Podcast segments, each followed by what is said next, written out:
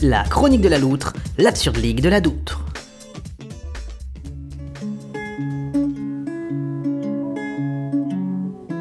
Tu l'entends? Dis, tu l'entends, cette chanson folk qui te caresse les oreilles comme une vallée sans fin, balayée par une brise à la floraison printanière.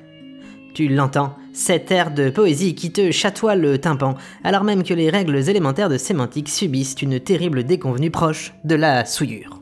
Donc, disais-je, tu l'entends, cette chanson folk. Eh bien, tant mieux, parce que la voilà qui vient introduire cette nouvelle chronique de la loutre annoncée, la neuvième. Oui, déjà la précédente de la dixième.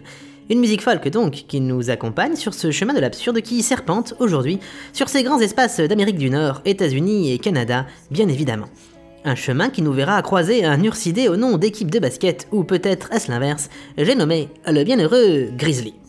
Considéré, mais il ne s'en vexe pas, comme une sous-espèce d'ours brun, le grizzly est un mammifère omnivore, ce qui signifie que même s'il n'aime pas trop le faire, il est tout à fait en capacité de becter un homme, voire même une salade.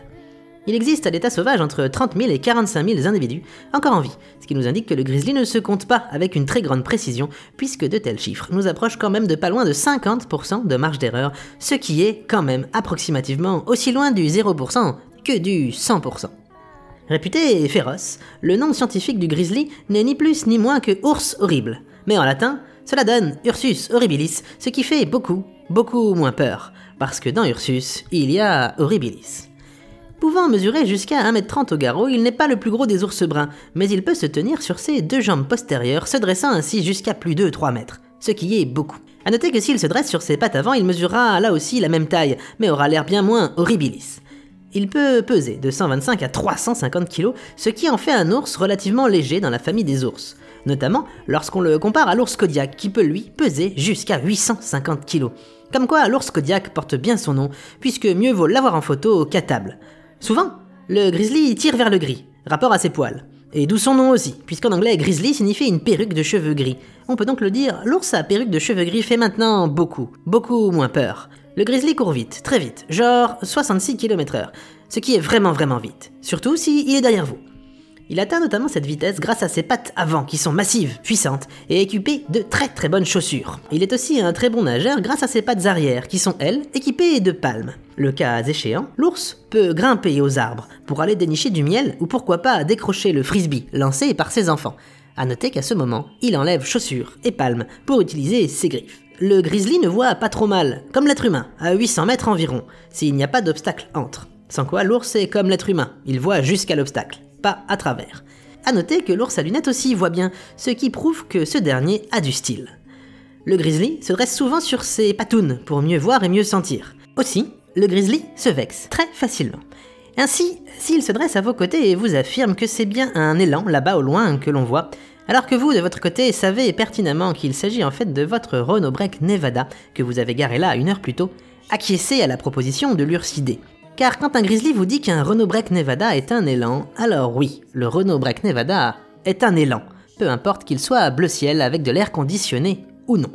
En effet, si le grizzly voit comme l'humain, cela se tient jusqu'à ce que celui-ci se dresse du haut de ses 3 mètres sur ses patounes arrière et ouvre sa gueule pleine de dents. Alors, il voit subitement franchement mieux que l'être humain. Les Amérindiens appellent le grizzly frère des hommes, parce que dressé sur ses pattes arrière, il ressemble à l'autre, l'humain. Et aussi parce qu'on n'a pas envie de se moquer d'un grizzly. Il existe un autre type de grizzly, le grizzly mexicain. On peut désormais difficilement les confondre dans la mesure où cette dernière espèce est éteinte. Comme votre écran de télévision, mais sans la petite ampoule rouge. Question bouffe, le grizzly est un peu une sorte de Jeanne d'Arc de la bectance, c'est-à-dire qu'il ne lâche pas grand-chose. Il peut becter des plantes, du poisson, des bœufs musqués, des bisons, jeunes comme adultes, de l'ours noir, soit des cousins, et il va même jusqu'à chipper les proies des loups. On a en effet déjà aperçu des grizzlies s'attaquant à plus de 24 loups et sortir vainqueur du combat. L'hiver, le grizzly dort au chaud, dans une tanière fermée par la neige. Dans sa vie, le grizzly passe environ la moitié de sa vie à pioncer. On peut donc estimer que le grizzly est comme un gros chat, mais un gros chat à qui on laisse faire ses griffes, sur le canapé. A noter toutefois que le grizzly ne dort pas dans un profond sommeil et qu'il peut tout à fait se réveiller si on vient lui chercher des noises. Les femelles grizzly donnent naissance à leurs petits en dormant, ce qui fait du grizzly le tout premier inventeur de la péridurale. En termes de relations intimes, le grizzly peut s'hybrider avec l'ours blanc. Apparaît alors un hybride nommé Pizzly, ce qui est drôle, mais pas autant que Groslard. Cependant, quand on sait que l'ours blanc est le plus gros carnivore terrestre et que le grizzly n'a pas un sens de l'humour des plus foufous, il ne viendrait à personne de se foutre de la tronche d'un hybride nommé Groslard.